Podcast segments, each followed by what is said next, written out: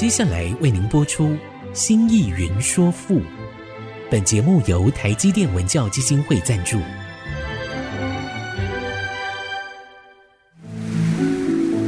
从气盖山河的朝代风华，到细腻抒情的人生长叹，跨越朝代，开启诗词盛世，《新意云说赋》。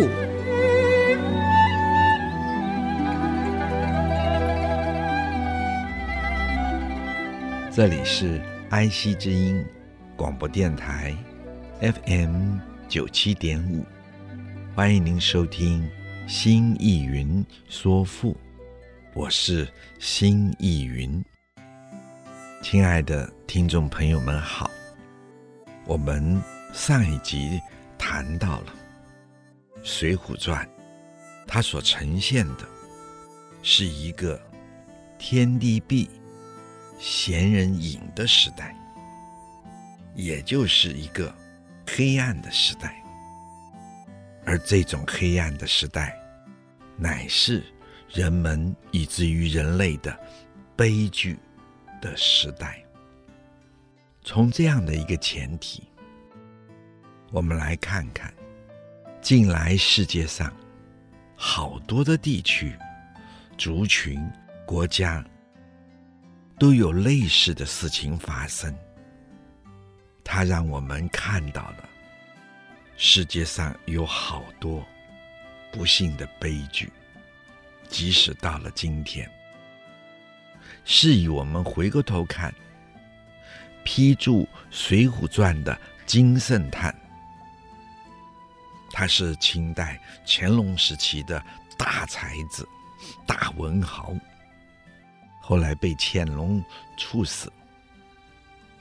他就说，写《水浒传》的施耐庵是根据太史公司马迁在写《史记》的笔法，写出了小说《水浒传》，提供了人们不可忽视的生命理想与大义。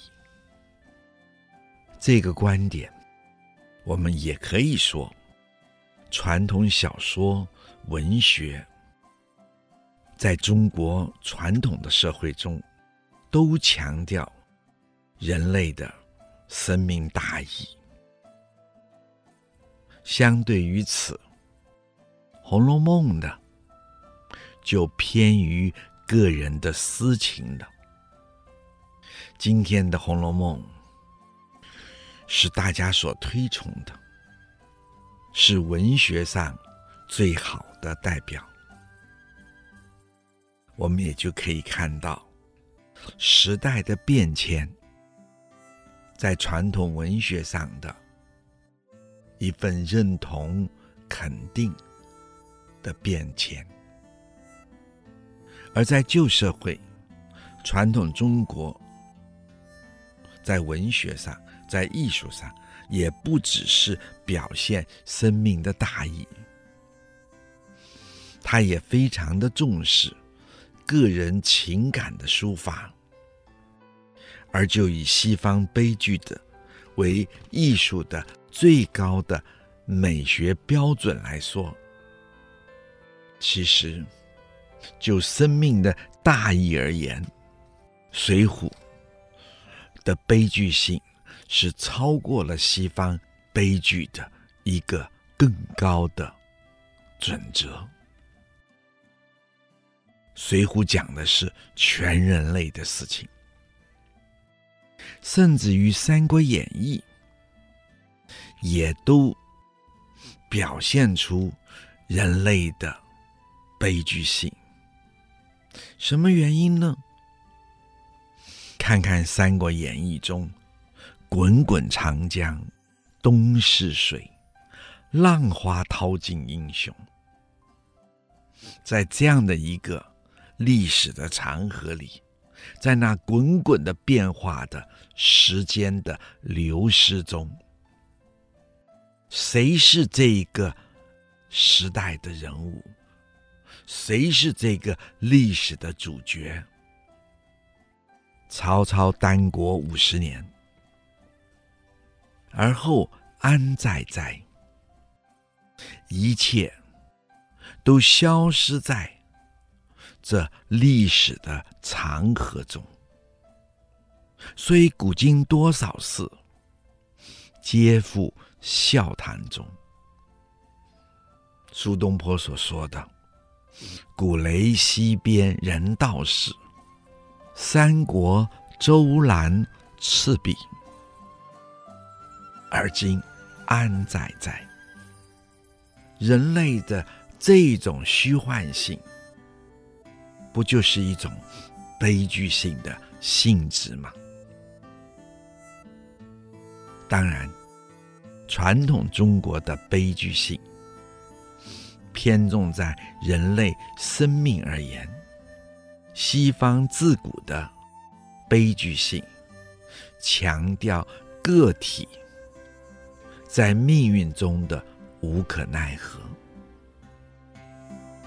而今天有趣的是，屈原宋玉所表达的，其实也是在个人的不幸的遭遇上，对自身命运的无可奈何，只是当时王国维没有看见。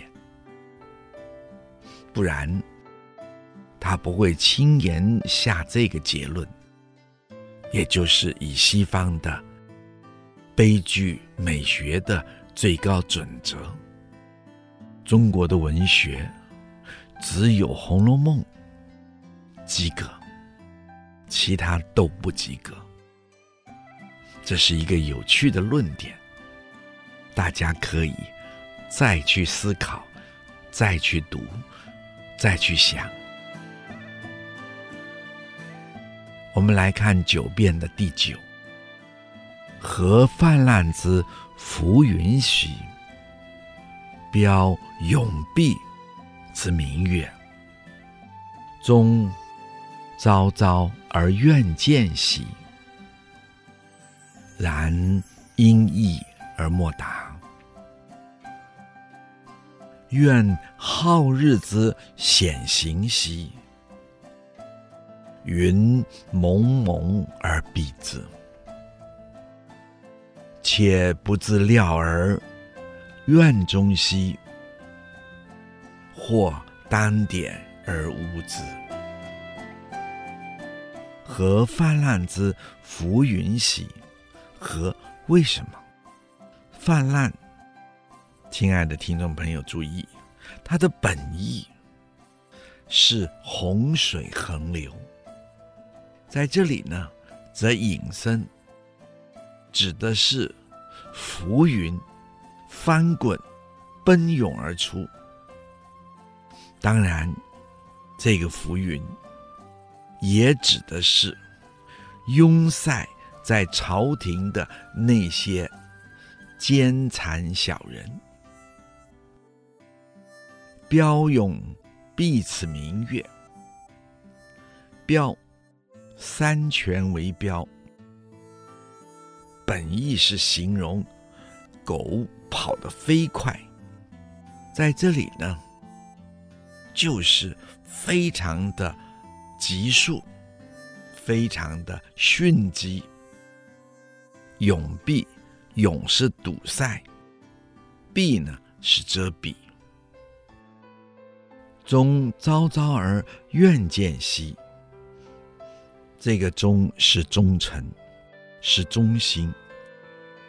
昭昭呢是光明貌，而愿见兮，而是做人字解，仍然愿见，愿期盼，希望见是。再见见国君，然阴翳而莫达。然是但是，阴翳，注意，请亲爱的听众朋友们，阴这个阴，一个雨字，下面一个立字，一个金字，这是我们今天所说的阴阳阴天的那个阴字。那么这个阴翳的翳呢，是阴暗。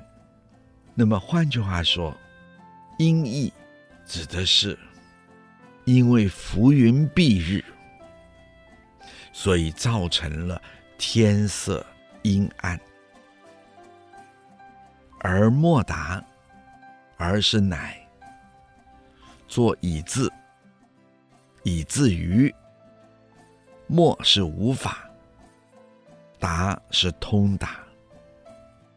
莫达就是去见国君的这条路无法达成，这条路是不通的，没见到。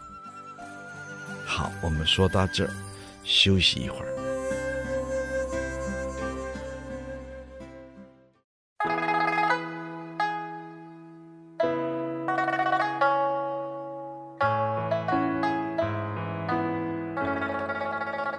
欢迎您再一次回到爱惜之音竹科广播 FM 九七点五，新意云说赋。亲爱的听众朋友们好，我们刚才说到的，没见到国君，没达成这条见国君的路，没有走通。为什么呢？因为小人挡路，这如同浮云遮日一样。所以下面宋玉说。愿好日之显形兮！啊，我真是期盼呐、啊！这个愿是期盼。好日就是明亮的太阳，好原来是洁白，日是太阳，皓日洁白的太阳，也就是明亮的太阳。那么这个也比喻着国君了。也就是说，哎呀，我真是期盼君王能够如同明亮的太阳就好了，不要被浮云老是遮住就好了。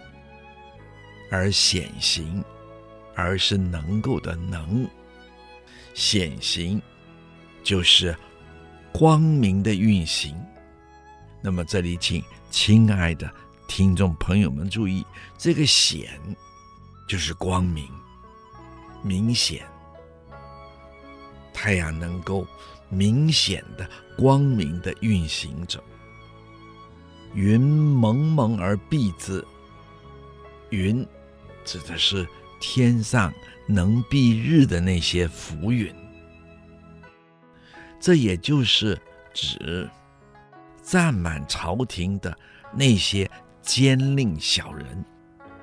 包围着国君的那批小人，蒙蒙，也就是云气浓厚，使日光不明；而就是乃，蔽，就是遮蔽，之指太阳，同样也暗指君王，却不自疗而愿终兮。这个妾，就是私字，就是暗字，这是我的谦辞，我私下，我暗字，不自疗，聊作料子讲。请亲爱的听众朋友注意，这个疗作料，有料没料的那个料，料到的那个料，料呢？则是做计量讲、估量讲，不自料，就是我没有自己估量一下自己，我自己不自量力的意思，我没有掂掂自己的分量，也就是我高估了自己，而愿中兮，尔是乃。愿是愿意，终是效忠，也就是表达自己的忠诚。或胆点而无子，或有人，有些人胆点，这个胆是污垢、污点，也就是有些人就来给你抹黑，这就是今天抹黑的意思。胆点就是用污垢来玷辱你，而是并且污渍沾辱来抹黑你。和泛滥之浮云，标永蔽之明月，终朝朝而愿见兮，然因意而莫达。愿好日之显形兮，云蒙蒙而蔽之，妾不自聊而愿终兮。或胆点而污之。这张诗的意思是：为什么呀？浮云层层翻滚，涌现在天上啊！他们快速的就把天上的明月遮蔽起来了呀！我有着。忠诚耿介的心啊，我真愿见我们的国君啊！可是国君啊，如同天上的明月啊，被泛滥的浮云遮蔽了呀。国君被他周边的小人给包围了，我如同。被那阴风阴云盖住了呀，没有了机会去表达呀。我只有祈愿灿烂的太阳能够全然的显现，运行在天上啊。可惜那厚厚的云层啊，还是遮蔽着。太阳啊，我私下仍不自量力的想要献出我的一片忠诚呐、却被那奸佞的小人们诬陷呐、造谣啊！他们用这种假造的污点呢、啊，去毁灭人的人格啊！真是可怕呀！真是可怕呀！他们的人格何以堕落到这样的地步啊？尧舜之亢行兮，辽冥冥而博天；何显兮之嫉妒兮，披以不辞之伪名。比日月之照明兮，善暗坦而有瑕；何况一国之士兮，以多端而交加。尧舜之亢行兮，尧舜，古帝王名。我想，亲爱的听众朋友们都知道，尧帝。舜帝，孔子特别强调，他们在政治上的上让。近代的学者则依科学的某些事实的要求，拒绝接受经典上的记录。不过，我们看，从西周以来，尧舜。代表了传统中国人的政治理想。人类的生存是必须合群以求生存发展的，而合群的最大表现就是人类的政治活动了，而政治活动多半。是以权力作为中心的，人们呢也就多因权力而竞争了。传统中国以尧舜禅让作为人类生命觉醒的标志，因人在生命觉醒后，在政治上就不争了，这是人进入文明的标志。宋玉在这里也就以尧舜作为标榜，字是德，抗行是高行。亲爱的听众朋友们，特别注意，这个抗行的抗做高字解。不是对抗的意思，是高行，崇高的一种行为，一种德行，也就是指尧舜的德行非常的崇高。了明明而博天，了是指光明貌，而渺解为高远的意思。明明呢，通明明。这个明明有木字边，他现在把它拿掉，就通没有物字边的明明，形容极远极远的意思。了明明，或者说是渺明明，都是形容尧舜的德行。非常的光明，或者说尧舜有着极高远的眼光，哎，也可以。而就是而且，博天的博是近，是逼近、靠近。博天就是逼近天空的意思。和显隙之嫉妒兮。和是为什么？显隙就是显著、崎岖。隐身呢，做阴险邪恶，这是指阴险邪恶的小人们呐、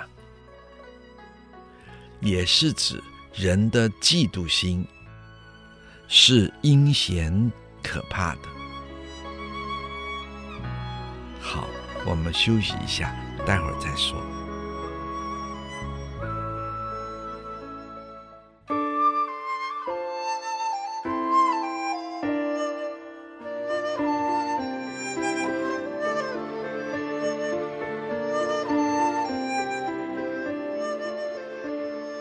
欢迎您再一次回到爱惜之音竹科广播 FM 九七点五，心意云。说赋，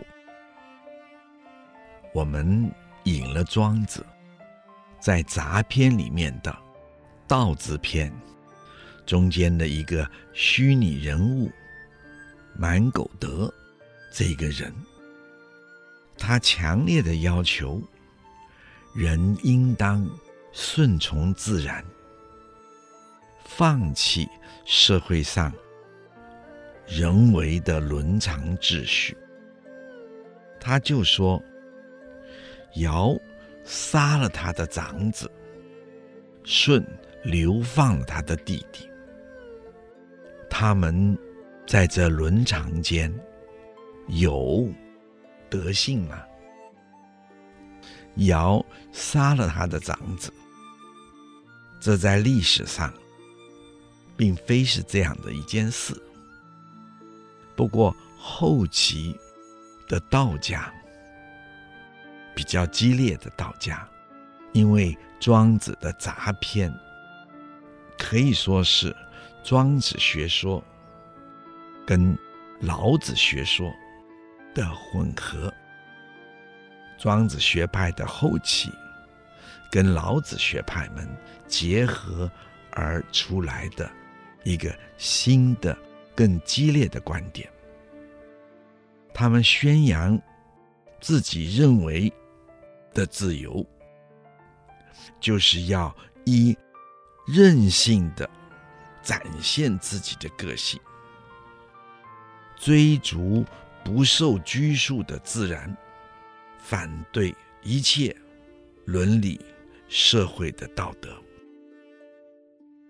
所以这派学说说，尧为了政治，杀掉了自己的长子丹朱；舜也为了自己的政治，流放了自己的同父异母的弟弟象。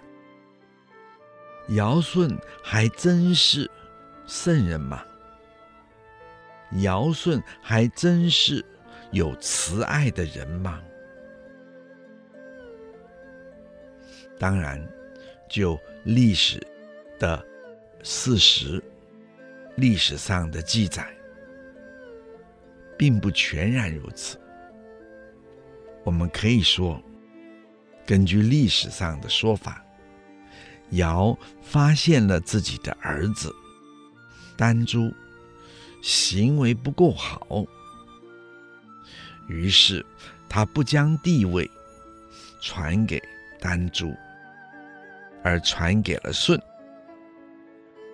也同时流放了丹朱，免得他干扰舜在政治上的作为。而舜的弟弟呢，他的同父异母的弟弟呢，总是想要杀掉了舜，所以舜呢，成为了天子之后，就把他封在遥远的地方，免得他干扰政治。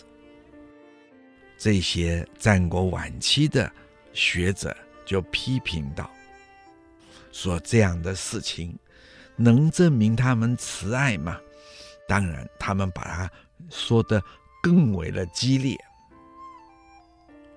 宋玉以这些的言论来说明造谣者之可怕。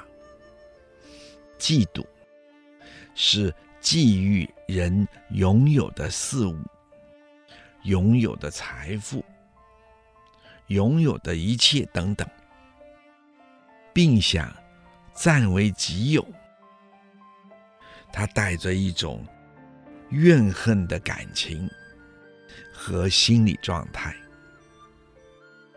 披以不辞的为名，这就是以不辞之为名，这个“为”是假的，假名，披之，披在这个尧和舜的身上。而所谓的不辞的为名，那种假名，就是他们违反了慈孝伦理的假名。他们硬把它钉在尧舜的身上，这个被念披，披在，就让他们穿上为民虚假的名义。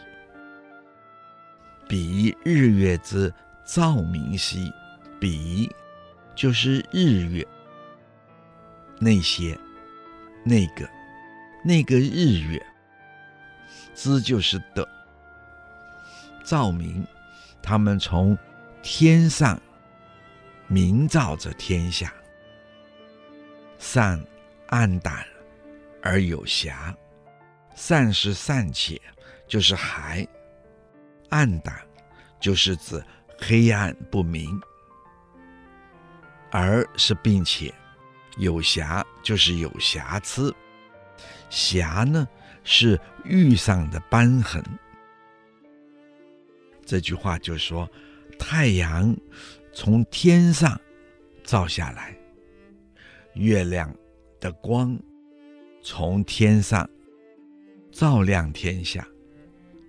还有很多地方是照不到的。如此，日月之照明有它的瑕疵，如同玉上的斑痕一样。何况一国之士呢？何况是全国的大事啊！一国就是全国，一做全字解，一多端而交加，一就是更是多端，指全国的大事，头绪更加的繁杂，交加就是纠葛不清。在前人的注解里，说比日月之照明兮，以下的这四句话，都是在强调日月在天空之上照耀着大地，尚且有斑点，也就是我们现在说的尚且有照不到的地方。一国之事是那样的繁杂，也就更容易被奸佞小人造谣生事了。尧舜之看行兮，聊冥冥而博天；何险兮之计度兮，披以。不辞之谓明，比日月之照明兮，善暗淡而有瑕；何况一国之事兮，亦多端而交加。这张诗的意思是：看看历史上的尧舜啊。他们的品德、德行是何等的崇高啊！他们远大高朗的目光啊，直逼着苍天呐、可是奸佞的小人啊，却因为妒忌呀、啊，而造谣污蔑了他们啊。是什么会使如此邪恶而阴险的心在小人的身上啊？奸佞的小人竟然说：尧为了政治，不惜杀掉自己的长子；舜为了政治，不惜放逐了他自己的弟弟呀、啊。小人们呐、小人们呐、他们已不辞披挂在尧舜的身上啊！唉，即使如日月这么明亮的光体，他们从天上照耀下大地呀、啊，他们都还有。照不到的阴暗地方，何况是一国之大事啊！全国的事物是非常的繁杂的呀，那更是纠葛纠缠在一起的呀，说也说不清啊！唉，这就给了奸佞的小人。更多造谣生事的机会了呀！人事多烦呐、啊。我们先说到这，待会儿再说。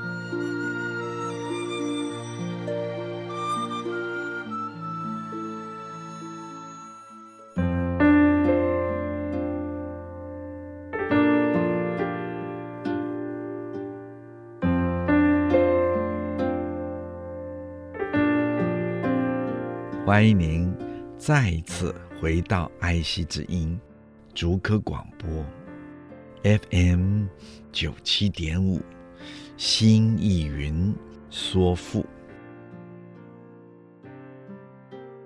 亲爱的听众朋友们好，我们的节目每周四晚上八点播出，周日晚上十点重播。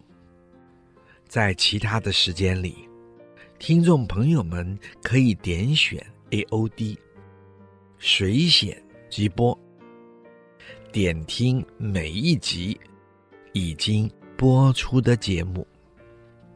同时，这个节目呢，在四个 Podcast 平台同步上架，包括了 Apple、Google、Spotify。和 KKBOX，大家有更多的选择。欢迎在这些平台按下订阅键，就会收到每一集节目上架的通知，收听就更方便了。欢迎各位亲爱的听众朋友们收听。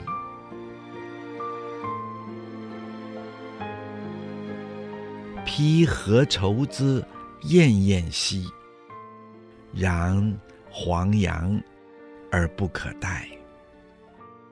既娇美而伐舞兮，复左右之耿介。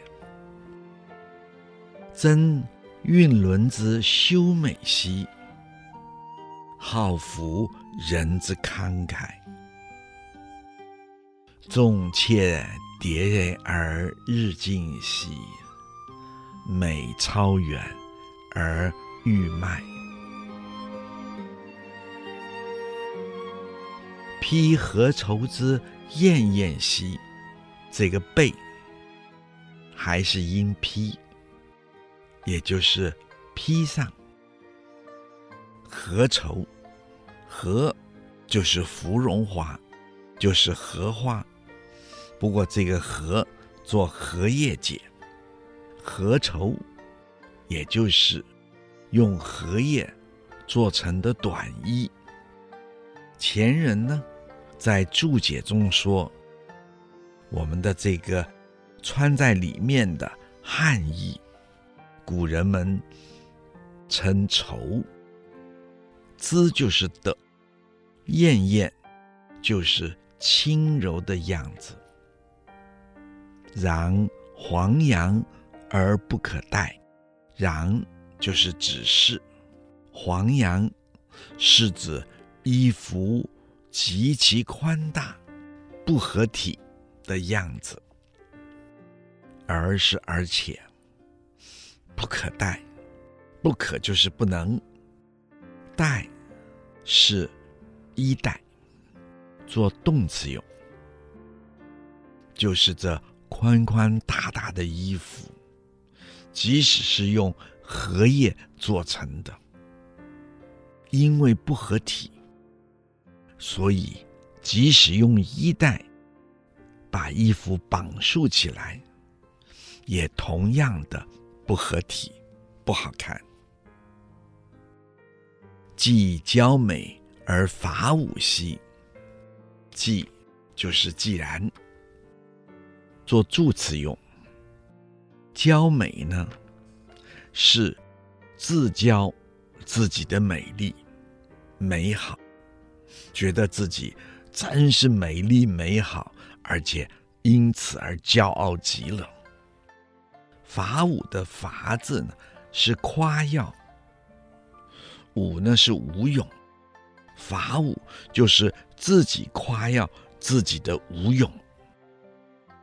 这两句话都是比喻国君只重视虚有其表的表面，就如同用荷叶制成了衣服，认为很漂亮，穿在他自己的身上，他看不见，感觉不到荷叶制的。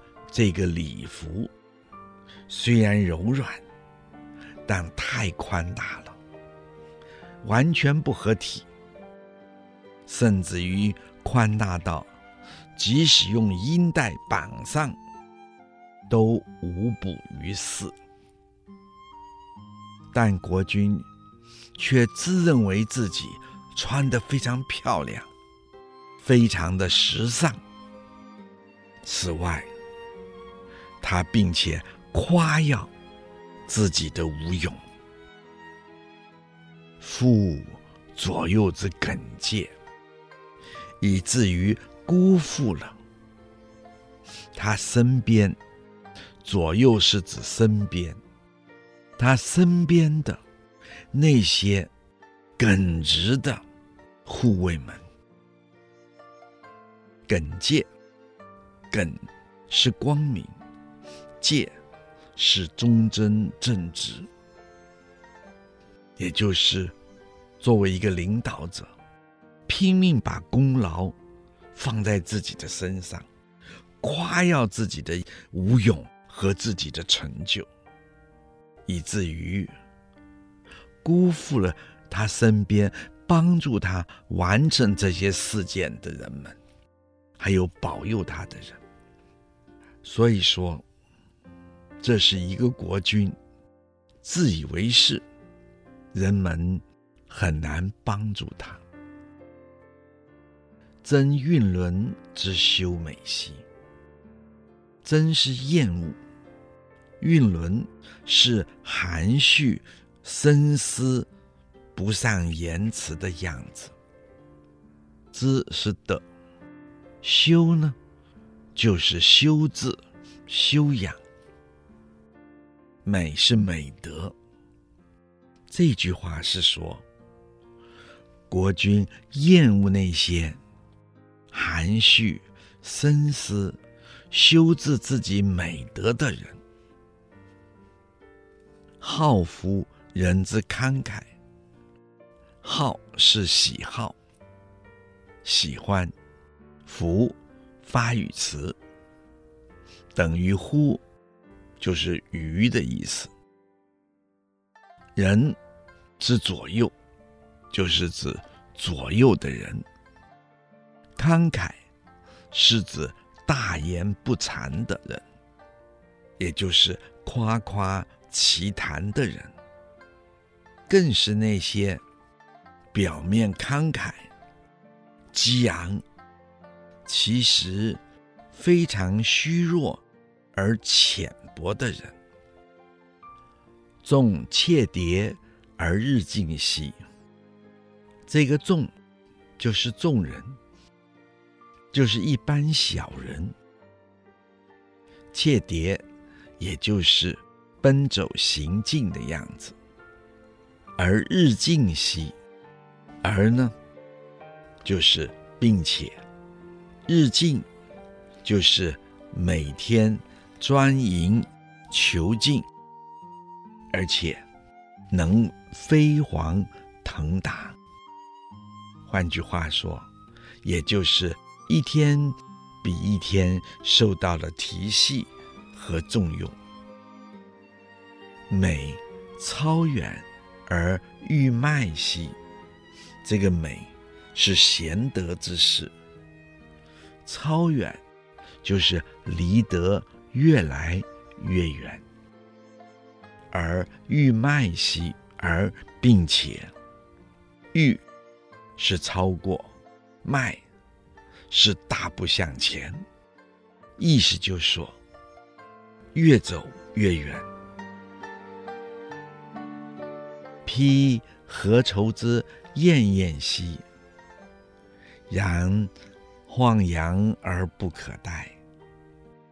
既娇美而伐舞兮，父左右之耿介；真韵伦之修美兮，好夫人之慷慨；众妾蝶而日进兮，美操远而誉迈。